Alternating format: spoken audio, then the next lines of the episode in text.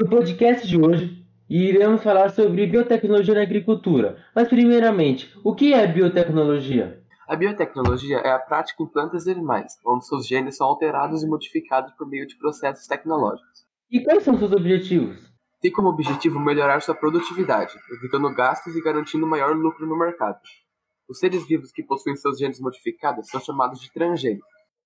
Temos suas vantagens, como colheita de maior rendimento e maior resistência, menor utilização de pesticidas, alimentos transgênicos duram mais tempo, diminuindo o desperdício de comida, redução na quantidade de energia necessária para se produzir os alimentos, utilização de produtos menos nocivos ao meio ambiente, diminuição da fome no mundo, alimentos mais nutritivos, redução na ocorrência de doenças contagiosas e criação de ferramentas mais precisas na detecção de doenças.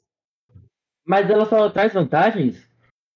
Claro que não, então vamos para as desvantagens.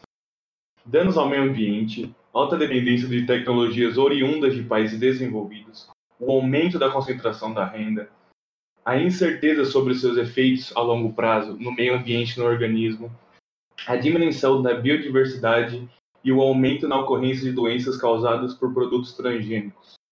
Tá, ok. Mas em termos finais, para que, que, essas modificações servem?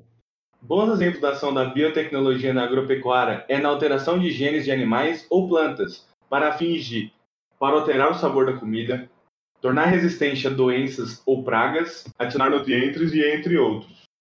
Bom, esse foi o podcast da semana sobre biotecnologia na agricultura. Fique atentos para o próximo e até mais.